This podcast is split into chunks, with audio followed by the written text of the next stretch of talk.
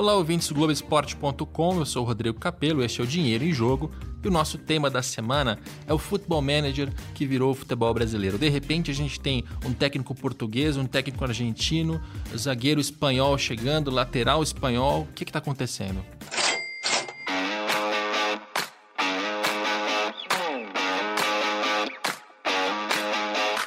Bom, e para tocar essa conversa, eu tenho a participação aqui do Fernando Calas, que é editor de futebol internacional do AS. Tudo bem, Calas? Tudo bem, Rodrigo. Prazer estar aqui contigo, cara. Uma participação internacional. Calas está em Madrid, certo? Exatamente, em Madrid. E aí, de Madrid, a gente vai ter. É, a minha ideia aqui, Calas, é que a gente consiga intercalar as nossas áreas de, de conhecimento. Então, é, eu quero falar bastante da parte financeira, da parte de gestão, claro, e, e, quero que você fale um pouco mais também da, da parte esportiva. Né? Eu sempre digo nesse podcast que a gente não fala muito sobre bola, que a gente só fala sobre gestão. Mas nesse caso específico, acho que vai valer, vai valer a pena, inclusive, falar sobre bola, para saber se esses clubes brasileiros que estão contratando jogadores é, vindos de fora vão conseguir encaixar, vão conseguir aproveitar eles do ponto de vista ali de, de eficiência, né? enfim. E aí, queria começar contigo falando do São Paulo, porque o São Paulo contratou nessa última semana Daniel Alves e Juan Fran. Só, né? E, e, você teve aí uma, uma reportagem no AS que contou bastidores dessa, dessas contratações, né? O que, que você apurou por aí? Não, e, cara, e falando assim, não é só como encaixar na parte, na parte tática, como você falou, né, Rodrigo? É também, existe muita, muitas perguntas e muitas dúvidas dos torcedores é, sobre se esses jogadores estão em fim de carreira ou não. Né? Isso é como, como eles jogaram nessa última temporada aqui na Europa. Né? Muita gente tem lembrado, por exemplo, do Sidorf, quando ele foi para o Botafogo.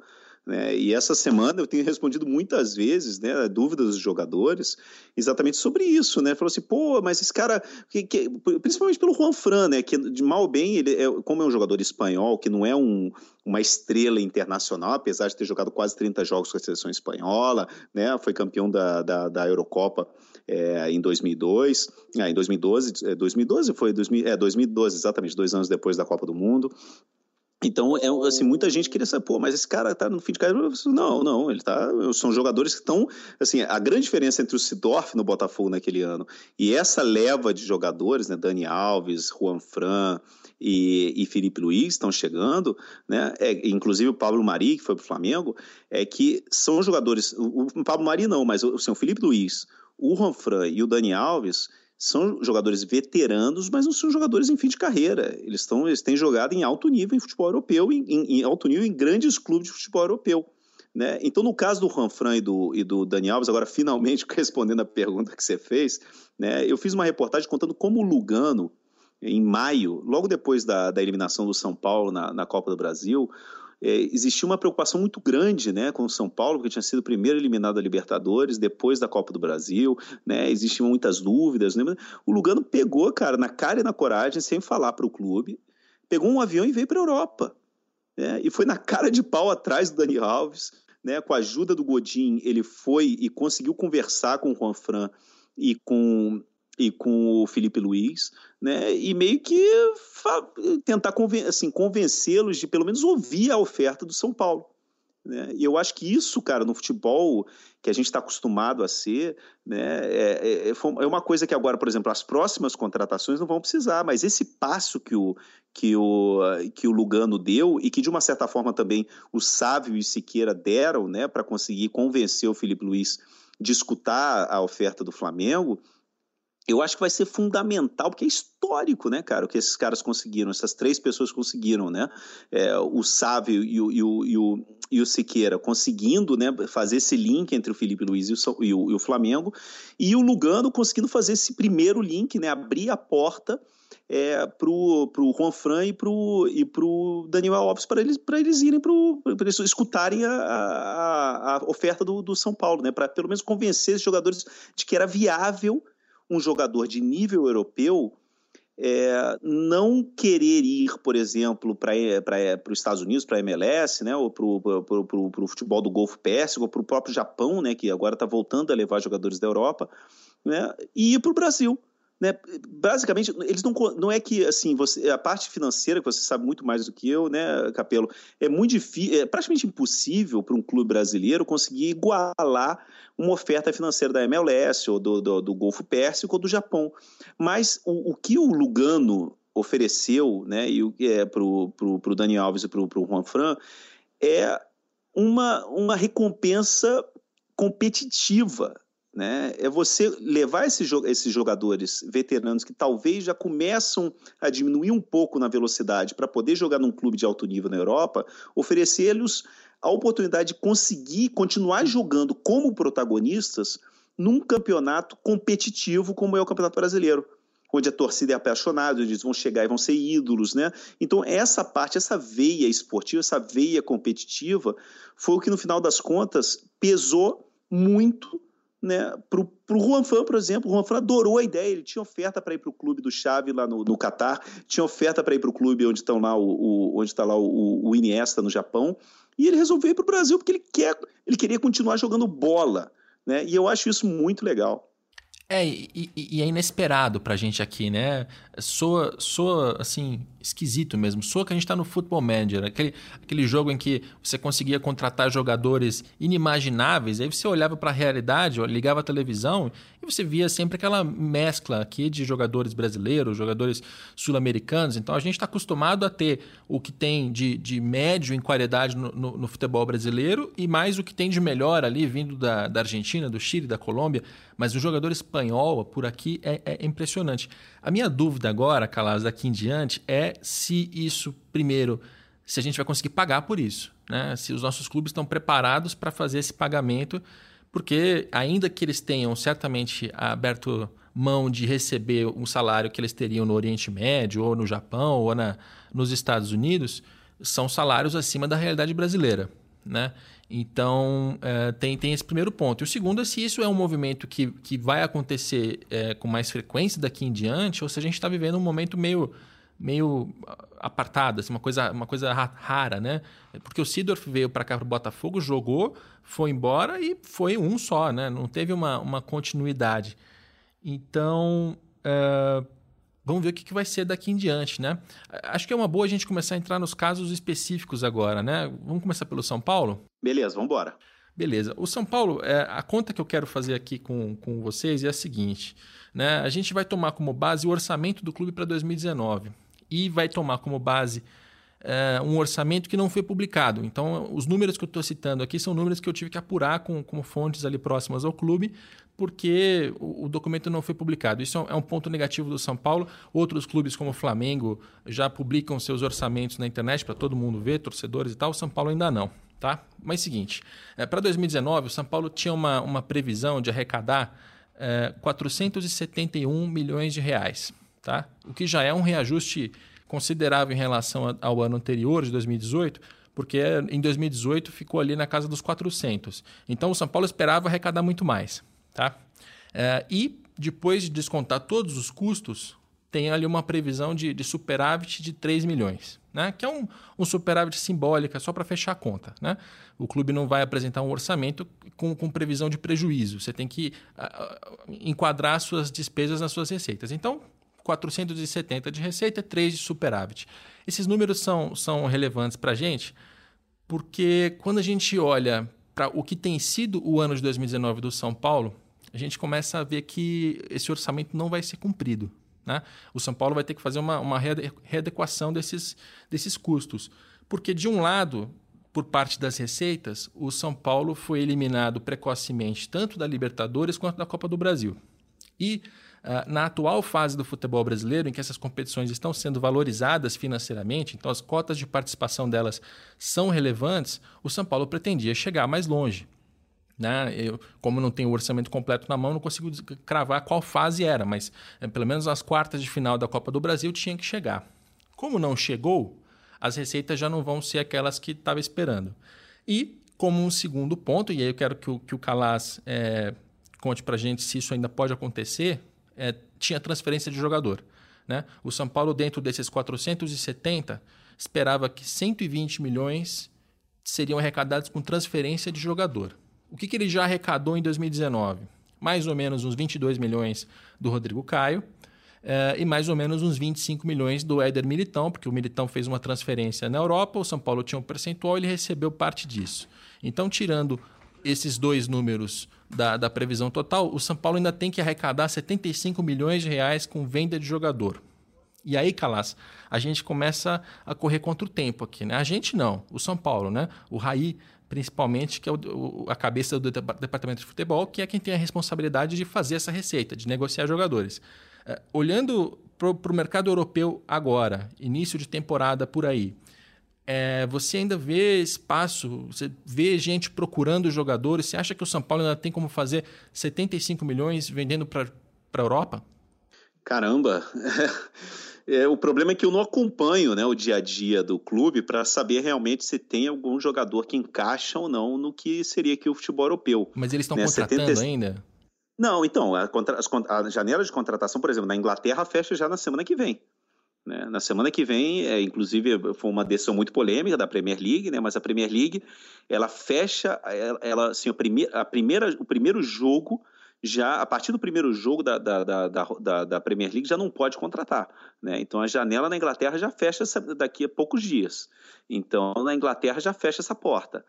Aí você fica, com o resto das ligas europeias, né? que vai até, que vai até o, o fim, do, o fim do mês. É, então é aquele negócio. Você tem aí o que mais três semanas, mais ou menos, né? Duas, três semanas para poder para poder tentar encaixar os seus jogadores. Mas a gente está falando de muito dinheiro, né, cara? É muito dinheiro. Esse é o ponto, né? O São Paulo, como é um clube que está acostumado a vender jogador para fora, né? E se a gente buscar no retrospecto dos últimos anos, vai encontrar sempre receitas superiores a 100, 110, 120 milhões por ano. Ele conta com essa receita, né? E até a gente fez um, um especial aqui de, de, uma sequência de podcasts sobre os balanços financeiros, e isso foi algo que a gente mencionou em alguns casos. Né? O caso do São Paulo é esse, o Internacional de Porto Alegre também, o Santos, em certa medida. São clubes que é, se acostumaram a vender jogador e transformaram, ficaram dependentes disso. Então eles, eles acham que vão vender todo ano e precisam vender. Então, o que, que acontece nas próximas duas, três semanas, como falou o Calas? As janelas vão fechar, o São Paulo precisa fazer essas vendas.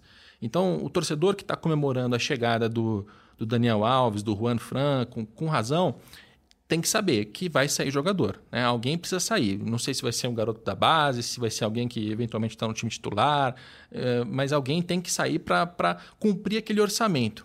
Né?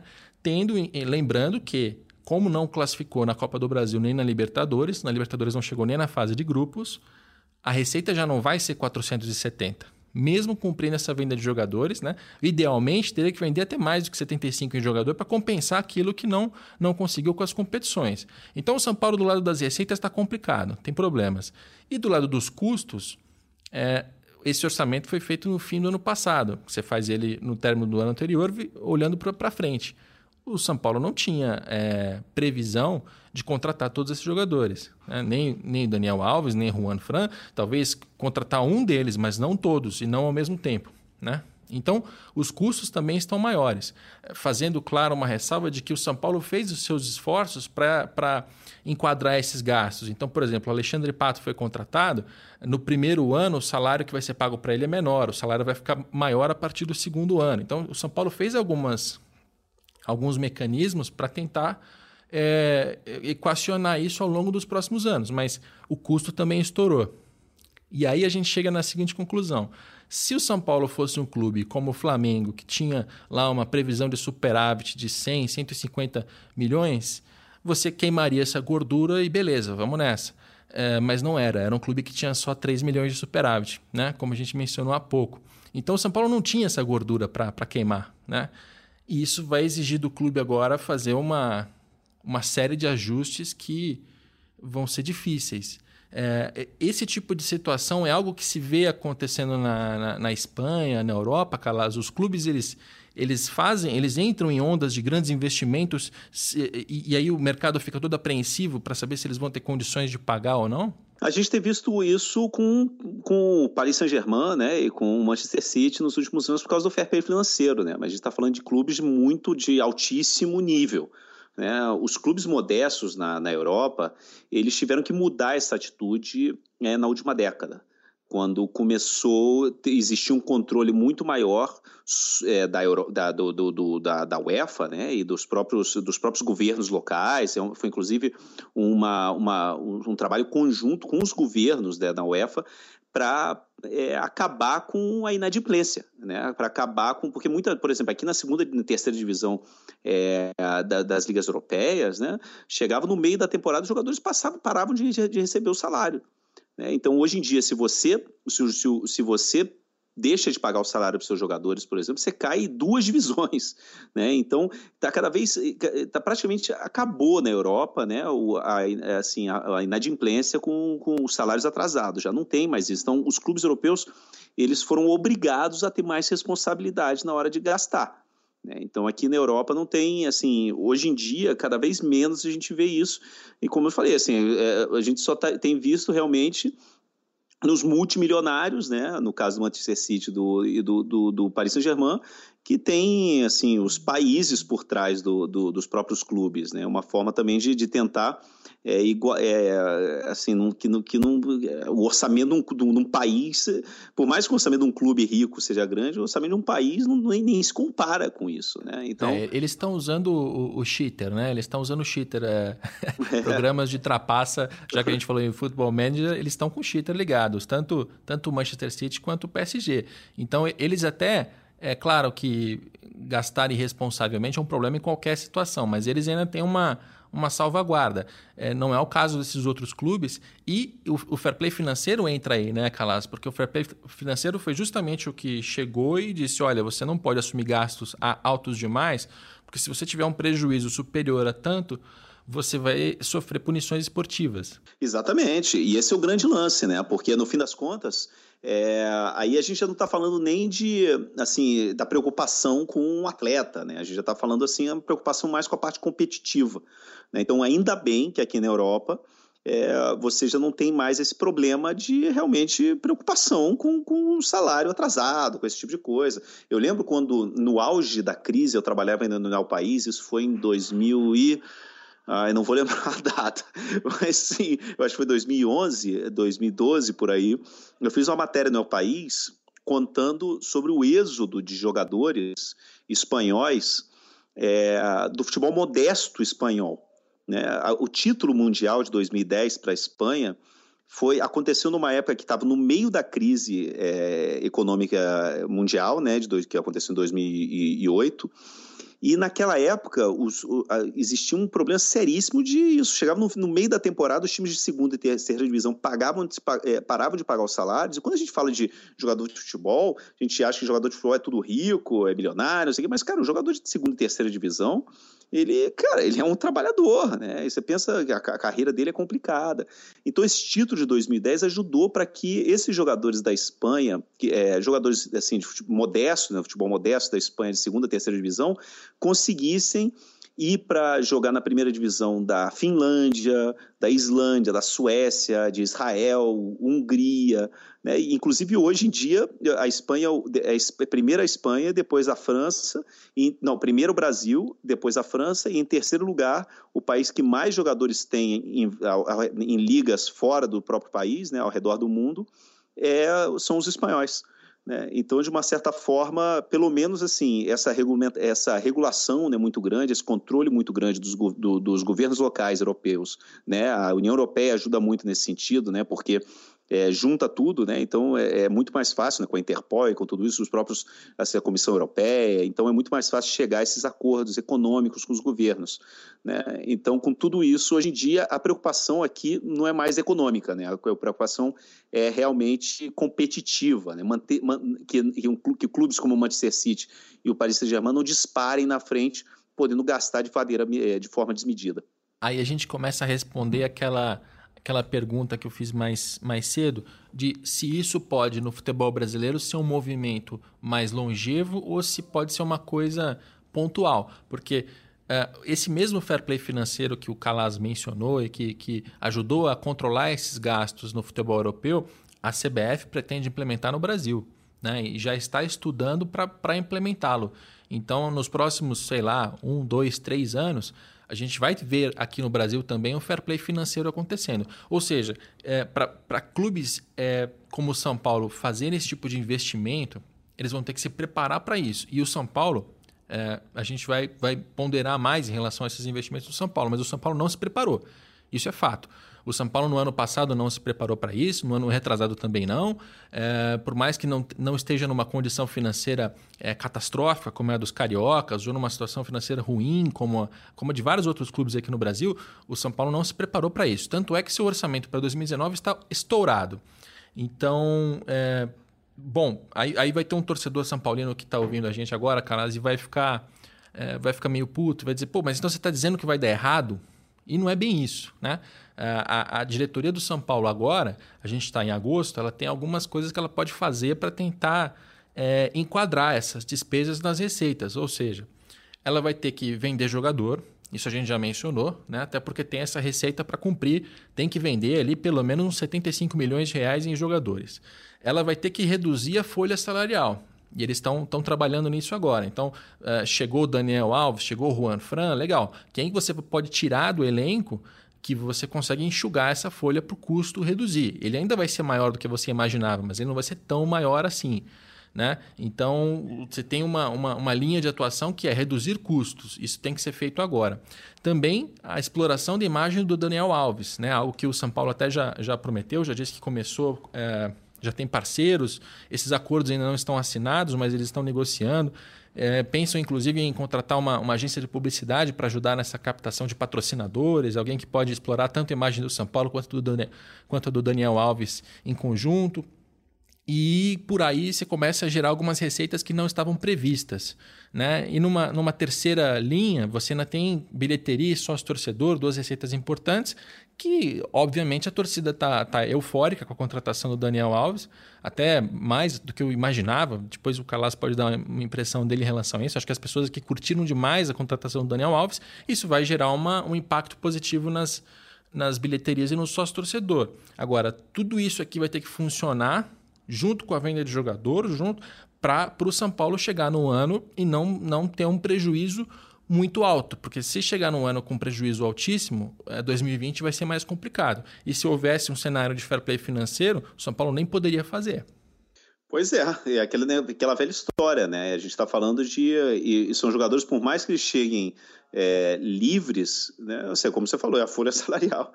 E no fim das contas. E, e não, e outra coisa, o, o, Lugano, ele não falou só com, com o Dani Alves e com o o, o Juan Fran.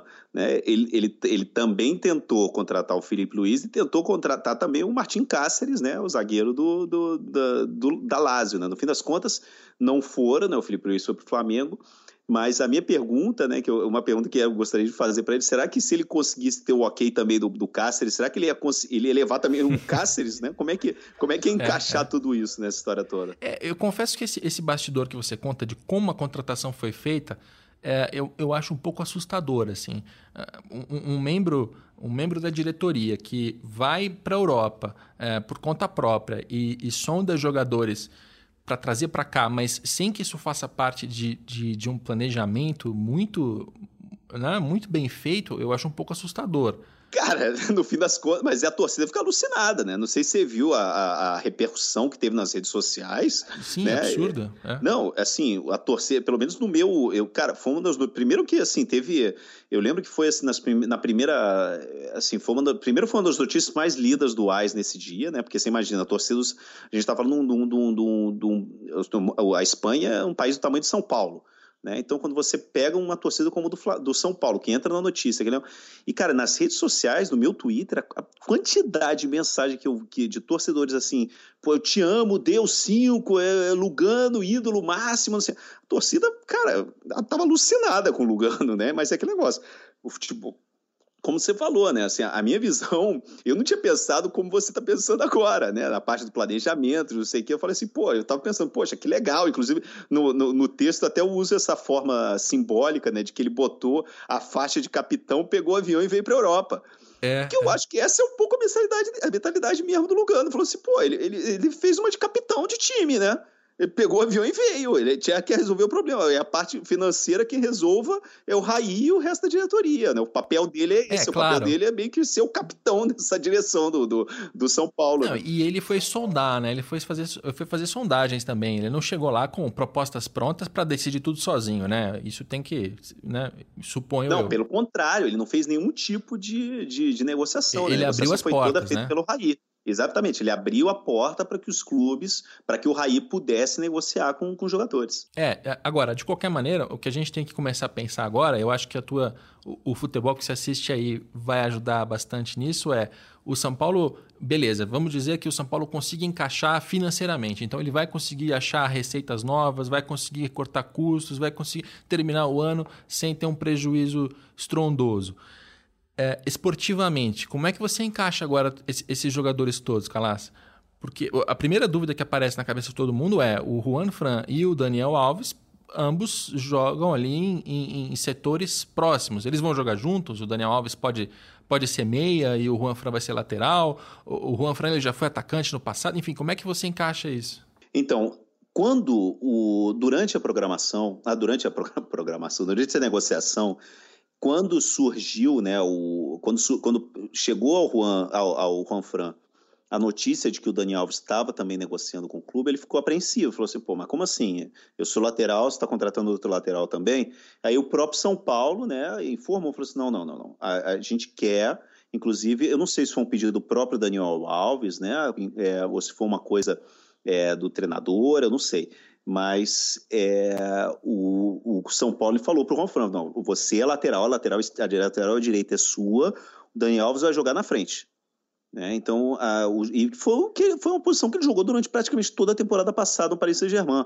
Ele jogou praticamente toda a temporada passada no Paris Saint-Germain de ala direita, né? quase de ponta direita o, o Dani Alves. Por, por isso eu acho que é sintomático que ele vai levar a camisa 10 do, do São Paulo. Eu acho que ele, ele vai fazer, para quem é um pouco mais velho, ele vai fazer o papel, ele vai fazer a transição que o Júnior fez, por exemplo, naquele time do, do Flamengo de 92 né? Ele vai jogar de meia, vai jogar de. vai ser o 10 do. Vai ser o 10, assim, não só na camisa, mas o 10 em campo do São Paulo, né? Então, esse lado direito do São Paulo vai ser vai, vai ser impressionante, né? Porque vai ter o Dani Alves um pouco mais adiantado e o Juan Fran mais, mais recuado. O Juan Fran, historicamente, ele, ele é jogador da base do Real Madrid não foi aproveitado no time, no time profissional do Real Madrid, então ele foi vendido para o Osasuna ele era ponta direita na base e era ponta direita no Sassuna. Quando ele veio para o Atlético de Madrid, eles, ele, ele, eles mudaram a posição dele, a transição dele foi para lateral. Então ele, ele era um ponta que virou lateral e ele é lateral nos últimos oito anos. Né, ele jogou alguma vez ou outra improvisado na, na, na lateral esquerda, mas a, a, a, posição dele que ele jogou na seleção espanhola, que ele jogou nos últimos oito anos no Atlético de Madrid, é lateral direito. Então, pelo menos assim, a tendência, a informação que passaram para o Juan Fran é que ele vai ser jogar de lateral e o Daniel Alves vai jogar de meia. É, e o Daniel Alves, até pelas partidas de seleção, dá para perceber isso. Ele tem a característica mais de construir o jogo pelo meio do que de é, fazer aquela linha de fundo, né? Ou, ou eu estou falando bobagem aqui? Quando eu falo de futebol, eu corro o maior risco de falar bobagem, Calas. Não, na Copa América a gente viu muito isso. Na Copa América, como os rivais do Brasil é, praticamente não, não, não, não, apresentava muito perigo né, na parte ofensiva, se fechavam muito né, atrás. O Daniel Alves jogou praticamente de, de, de, de é. ponta na seleção. Ele, ele, inclusive, se a gente parar para olhar assim, as principais jogadas de ataque do Brasil sempre vinham aí com a subida do Daniel Alves. Eu acho que, cara, e sinceramente, ele, se, ele, se ele continuar jogando no nível que ele está jogando, ele vai acabar jogando a seleção também nessa posição né? É, é. Porque, sabe, é, ele, ele, ele, tem um, ele tem um nível técnico, ele tem uma visão, ele tem um fator de liderança tremendo, né? Você não tem como dizer, ah, não, só porque ele tem 36, 36 anos, ele já tem, né? Que ele não vai jogar. Fala assim, pô, cara, você tá jogando em alto nível. Eu acho que não, não tem nenhum sentido, sabe?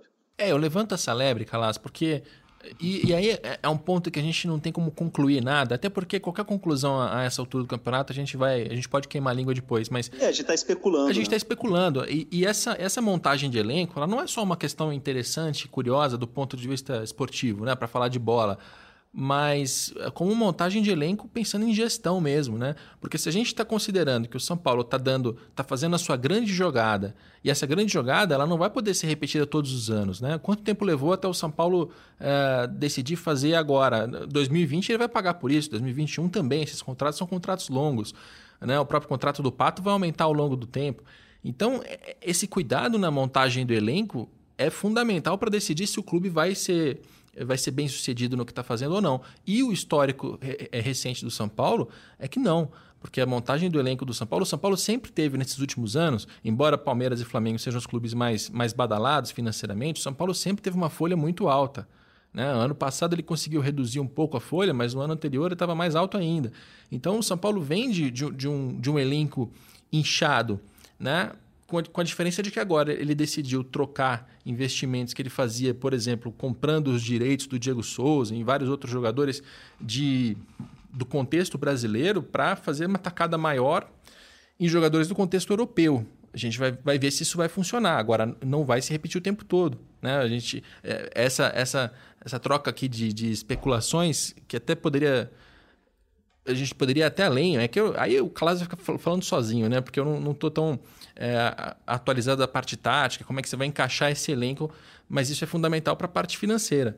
E, e tua, tua opinião em relação a isso, assim, somando ainda que a gente tem um elenco com o Hernanes, com o Alexandre Pato, com vários outros jogadores, dá para fazer um São Paulo aí bacana? Você acha que, que casa? Ou o São Paulo vai correr o risco de, de repente, pagar um salário alto de um jogador que vai ficar no banco?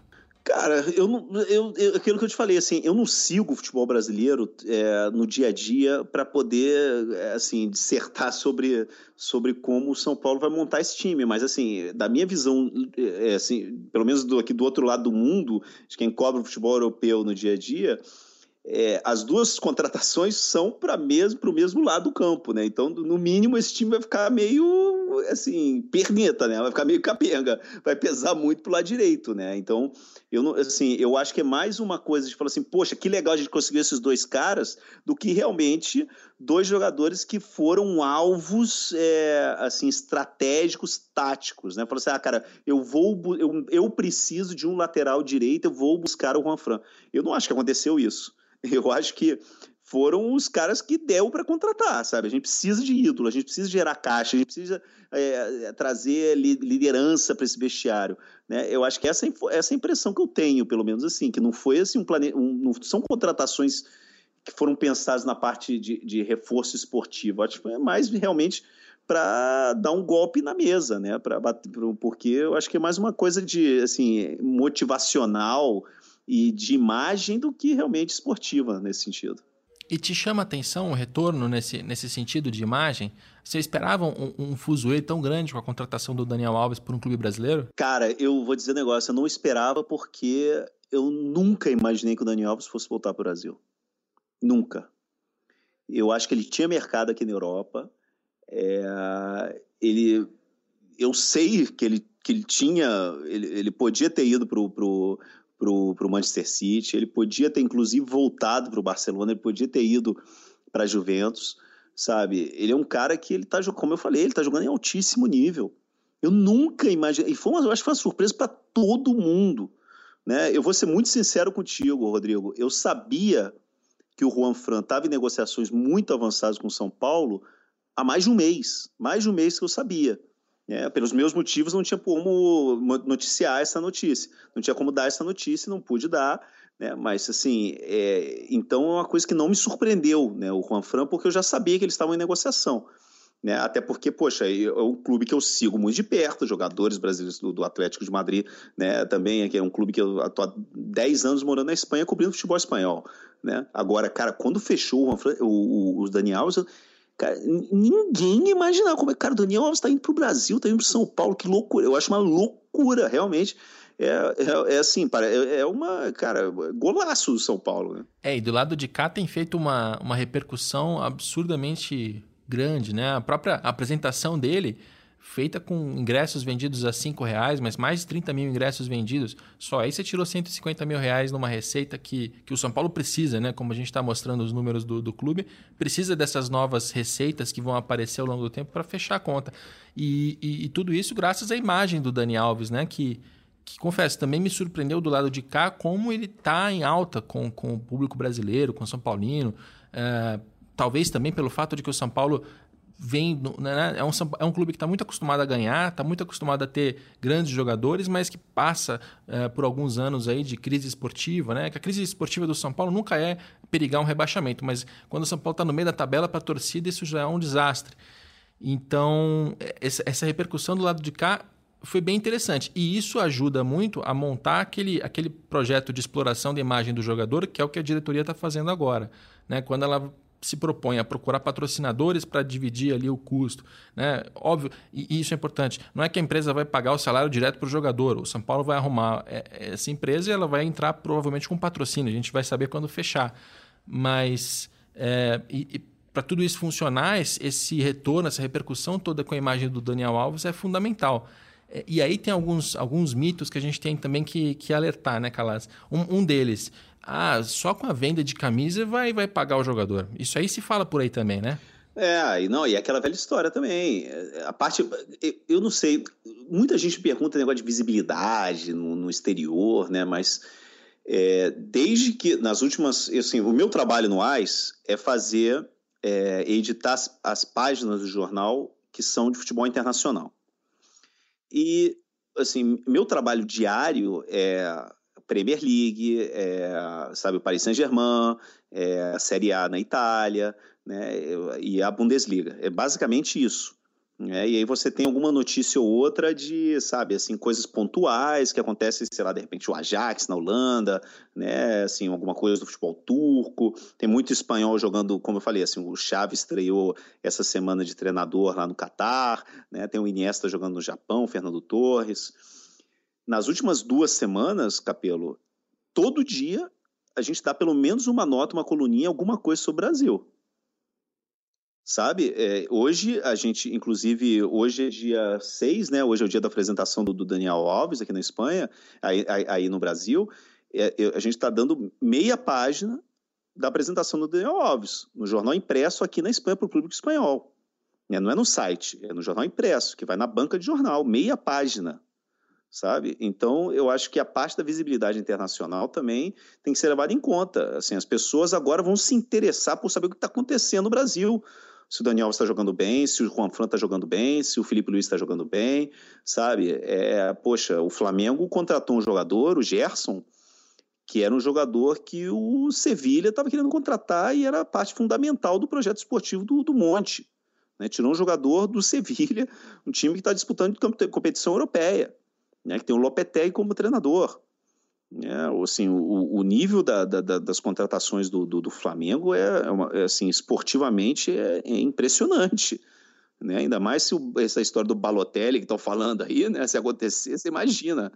Né? Então eu acho que assim, eu não, eu não sei, se aqui, aqui se fala muito, claro, camiseta, mas isso fala muito, por exemplo, aqui, aqui em Madrid, é, o Rames Rodrigues, por exemplo, ele, ele era um jogador que o Real Madrid ficou dois anos que, é, que ele não queria, assim, ele, ele não estava jogando, o Zidane não contava com ele, e o Real Madrid não queria vendê-lo, porque depois do Cristiano Ronaldo, ele era o jogador que mais camisas do Real Madrid vendia por causa do mercado enorme da Colômbia.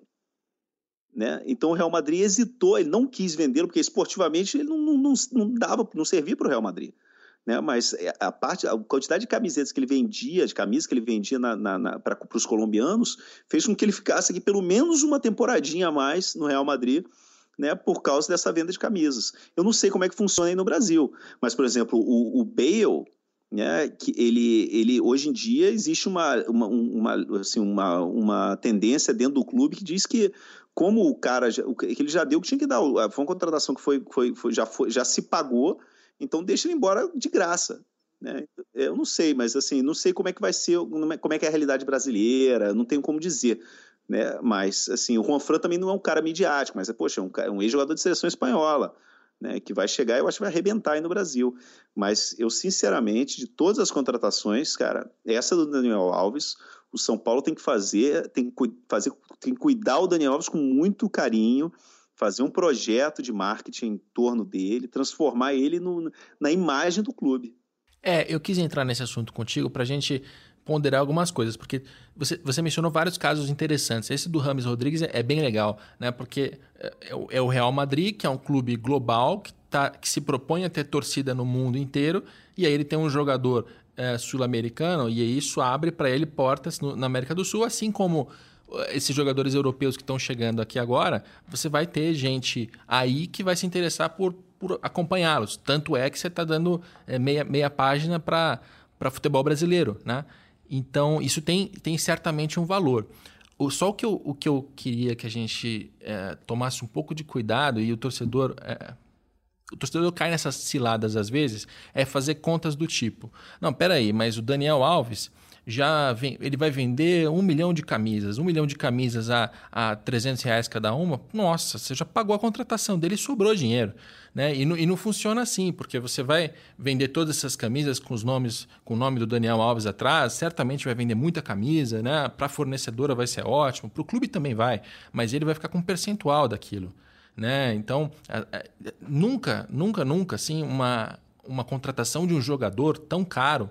É, o Globoesporte.com publicou aqui o salário dele, é, o salário previsto do Daniel Alves aqui no São Paulo, de 4 milhões e meio de euros por temporada.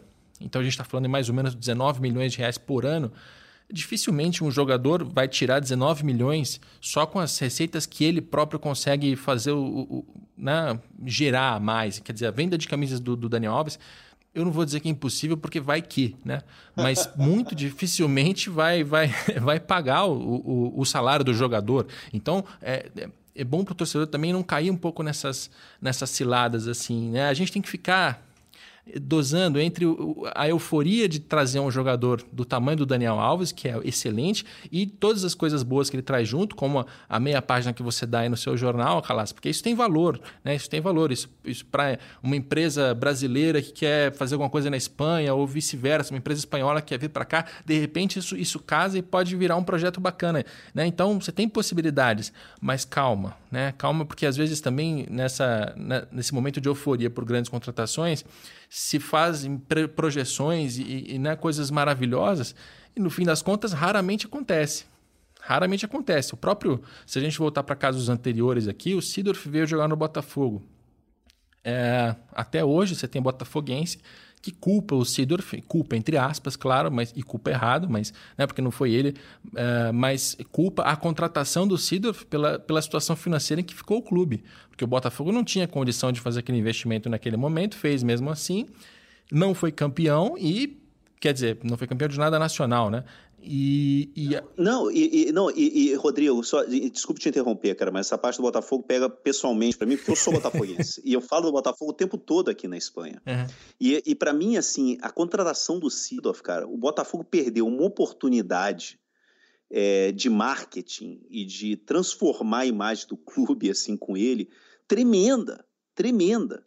Se o Botafogo fizesse hoje uma camisa retrô do Sidorf e botasse para vender eh, em lojas aqui na Europa, não sei o que, vendia igual água, porque o Sidorf é ídolo, cara. Ele é ídolo do, do, do, do Milan, ele é ídolo do, do, Real Madrid, ele é ídolo em tudo quanto é lugar que ele passou por aqui como jogador, cara. Assim, assim, já três pessoas aqui do jornal já me encomendaram encontrar no Mercado Livre no Brasil uma camisa do Sidorf sabe? Quando eu for pro Brasil. Porque os caras querem, todo mundo quer. Porque, eh, assim, eu acho que eh, o Botafogo ele não soube usar a ida do Sidorf né, para conseguir capitalizar imagem internacional e, e também parte de merchandising, podia ter usado, cara. E eu acho assim, uma, foi uma perda, uma oportunidade perdida tremenda do Botafogo. Mas principalmente acho que o Botafogo não soube equacionar o Sidorf dentro das, das condições financeiras que ele tinha ali. Né? Porque o, o que eu quero dizer com essa história toda é, é todas essas coisas é, novas e diferentes, né? o fato dos seus, seus amigos quererem comprar camisa do Botafogo aí, isso certamente tem valor. É, só que no dia a dia você precisa fechar a sua conta do futebol basicamente com televisão, patrocínio e estádio. Né? Se você tiver uma conta muito desequilibrada aí, esperando que alguma coisa maravilhosa vá acontecer a partir disso, é, pode ser que não aconteça e geralmente não acontece. É duro o que a gente está fazendo aqui, né, Calas? Eu estou tentando é, ficar entre a, a euforia e um, um, certo comedimento, porque é, tem, também tem outra coisa. Esses jogadores eles têm que performar, eles têm que desempenhar, eles têm que jogar bem, têm que jogar futebol. Né? Se, se o Daniel Alves causar toda esse, essa repercussão agora, como causou o Sidorf lá atrás e outros jogadores, mas, sei lá, ele machucar, é, eu não tô, não tô adorando. Meu Deus do céu. Bate na madeira, bate na madeira, bate pelo amor de Deus. Cara, não... Você, não, olha o que está acontecendo com o Flamengo, cara. Com o Jorge Jesus. Olha o que está acontecendo no Flamengo, assim, com grandes contratações vem grandes expectativas, é, né? É, Usando é. A, vem grandes expectativas. A frase, a, assim, é uma analogia ao Homem-Aranha. Uhum. É, meu amigo, é aquela velha história. O Flamengo vai ter que ganhar absolutamente tudo. Exato, o exato. Jesus vai ter, que, vai ter que aguentar uma barra e uma pressão, e a diretoria vai ter que ter, aguentar também essa barra e essa pressão. Porque o Jorge Jesus está chegando, ele é técnico europeu, ele trabalha com planejamento. O Flamengo precisa dar tempo para o Jorge Jesus trabalhar, porque uhum. ele vai mudar a mentalidade do clube, a mentalidade do vestiário, o dia a dia do clube. Ele não vai só fazer o time jogar melhor, ele vai mudar a mentalidade do clube. O que o Sampaoli está fazendo com, com o Santos é, é, é, é assim, do, do imediatismo, da parte tática, não sei o que, isso o, o Sampaoli ele fez onde ele passou, ele é um gênio da parte tática, né? mas o Sampaoli é, ele é meio maluco, né? No, na parte assim organizacional. Ele é um cara que ele, ele é muito centralizador, né? Ele não é um cara para botar um projeto esportivo na mão dele. Né? A gente viu que ele não passa nem, ele fica sempre curtos períodos de tempo nos é. clubes é, onde ele fica. Uma vez por foi... mês ele critica a própria diretoria do Santos, né? Isso Exatamente. tem acontecido. Ele, isso, não vai, ele... isso, não, é, isso não vai acontecer com, com o Jorge Jesus. Jorge Jesus ele segurou uma barra, cara, ano passado no esporte de Lisboa quando teve a, sabe, quando ele, ele peitou os torcedores, foi agredido pelos torcedores que invadiram o CT, que bateram nele, bateram nos jogadores, e ele não, não criticou em nenhum momento publicamente a diretoria do clube. Né? Então ele é um cara que ele, é, ele, é, ele, é, ele tem um caráter muito forte, é um cara muito. Então, é assim, a cobrança vai vir muito grande, cara. É aquilo que você falou, você imagina é, se. Se, o, se o Daniel Alves. O Daniel Alves, eu acho que não vai. Se, se ele se machuca, como você falou, se o Juan Fran de repente falha, né? Sim, a pressão sim, vai sim. ser muito não, grande. Assim, é, eu falei da lesão porque é uma possibilidade, mas você tem várias possibilidades, né?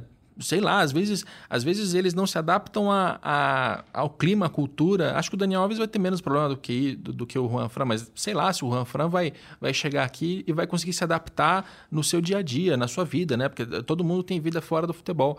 Então, e, e, dentro de campo mesmo, se esses jogadores não, não renderem e não melhorarem o posicionamento do São Paulo na tabela, do Flamengo na tabela, é, toda a parte, tudo que a gente está mencionando até agora, esportivo, financeiro, tudo isso pode ruir.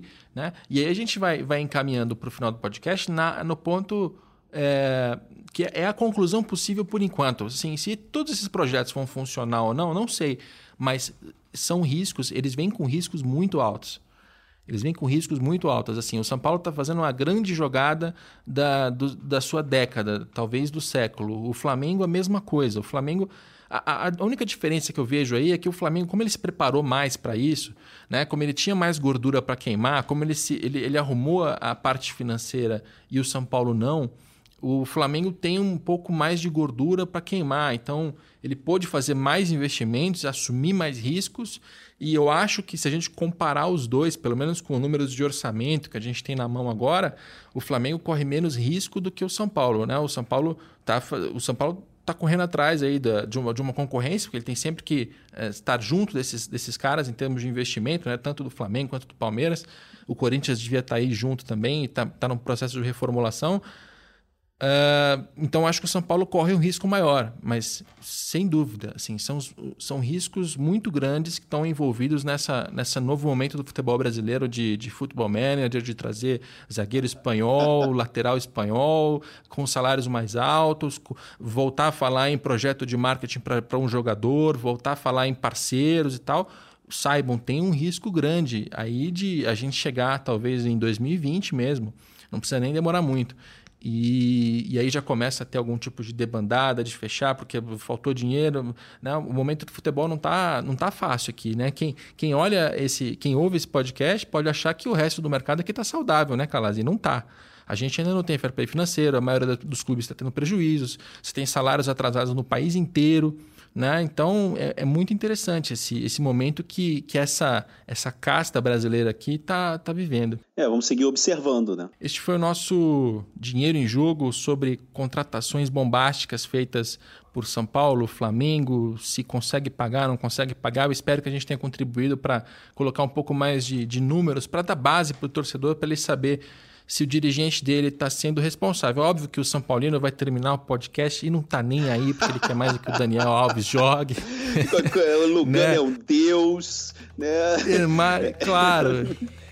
Claro, e esse capelo é um secador, não sei o que ele está sendo pessimista aí, mas enfim, isso no, no, no médio prazo vai ser bom para todo mundo, né? Se a gente ver essas contratações e, e tiver uma, uma, análise racional ali do que, do que pode dar certo, do que pode dar errado, acho que pode contribuir para o mercado. Obrigado, viu, Calas, pela tua participação. Nada, que isso, Rodrigo, um prazer muito grande, sempre aqui disponível. Maravilha, quem sabe a gente se esbarra aí no, no Redação Sport TV, vira e mexe, eu tô entrando, está saindo, a gente nunca nunca se fala diretamente, mas tá sempre por lá. É isso aí, a gente é, fica, a gente é colega de redação, né? Uma, a gente são é. poucos, né, que, que entram e, e, é um prazer muito grande dividir bancada, mesmo que seja assim na telinha contigo. Cada um de um lado do oceano. Muito bem, esse, esse programa O Dinheiro em Jogo, ele vai ao ar todas as segundas-feiras no globesport.com/podcast. Tem a produção do Leonardo M. Bianchi, que hoje está feliz comigo porque eu não estourei tempo.